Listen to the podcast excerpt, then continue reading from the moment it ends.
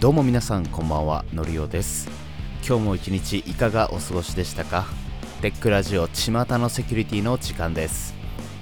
巷のセキュリティとはその日に起こった脆弱性の報告セキュリティニュースインシデント障害情報などをできるだけ毎日まとめて放送するといった企画となっております。セキュリティ周りについて今日一日のキャッチアップに役立てることができれば幸いです。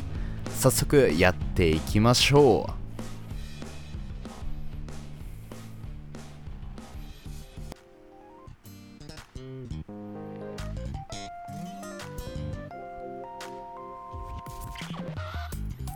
本日は4件をピックアップしています。ジョンソンコントロール製のメタシス ADX サーバーに適切でない認証の脆弱性。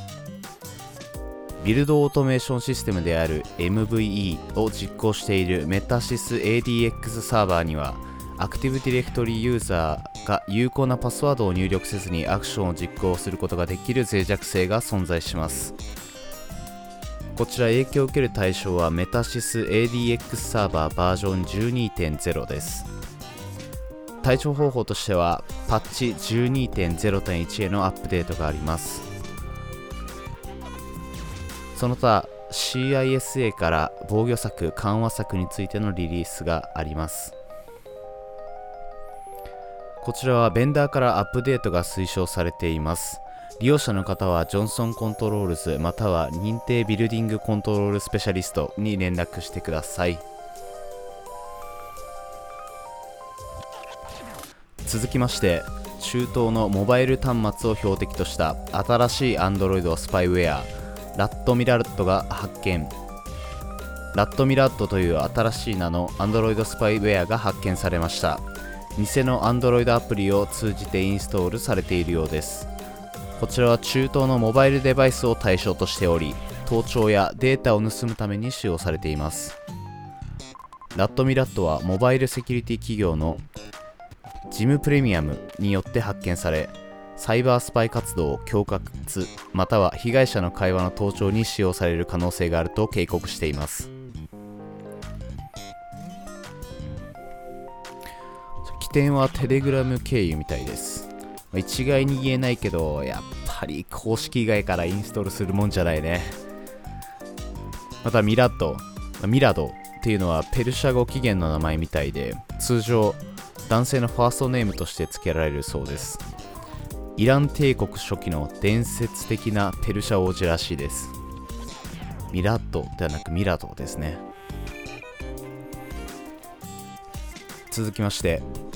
オニオンポイズン。感染した東亜ブラウザーのインストーラーが人気 YouTube チャンネルから配布。カスペルスキーの研究者によると中国人向けの人気 YouTube チャンネルで配布された東亜インストーラーがウイルスに感染しておりインストールした個人情報を収集しているとのことです。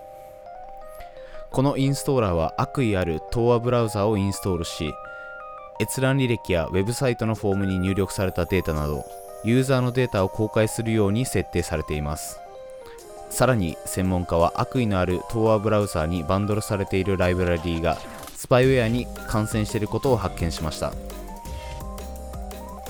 いや怖いですね。根こそぎ持っていくスタイルです。こういうのってちょっと思うんですけど、ま、やっぱり配布している YouTuber に、まあ、悪意がなかったとしてもたとえ悪意がなかったとしても、まあ、その先のリンクのまあ、インストーラーが感染してたらもう大惨事につながるってことやっぱありますよね。なかなかこればっかりは難しい問題もあるのかなって。しばらく前にあのインストール元自体があのウイルスに感染感染しててあの公式なんだけど感染済みみたいなことになってるニュースがあったけどああいうのとかもうどうしようもないような気もしちゃうよね。続きましてバインド ECDSA DNSSEC 検証コードにおけるメモリリーク脆弱性に対する修正版の公開。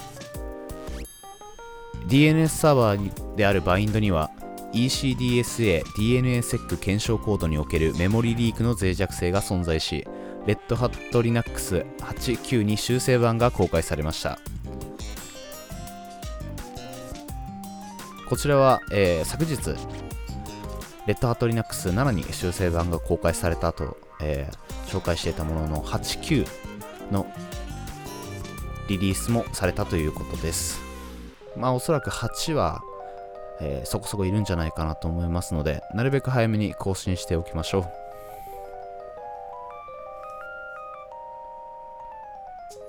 以上本日は4件です。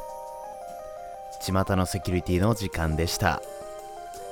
それでは皆さんまた明日。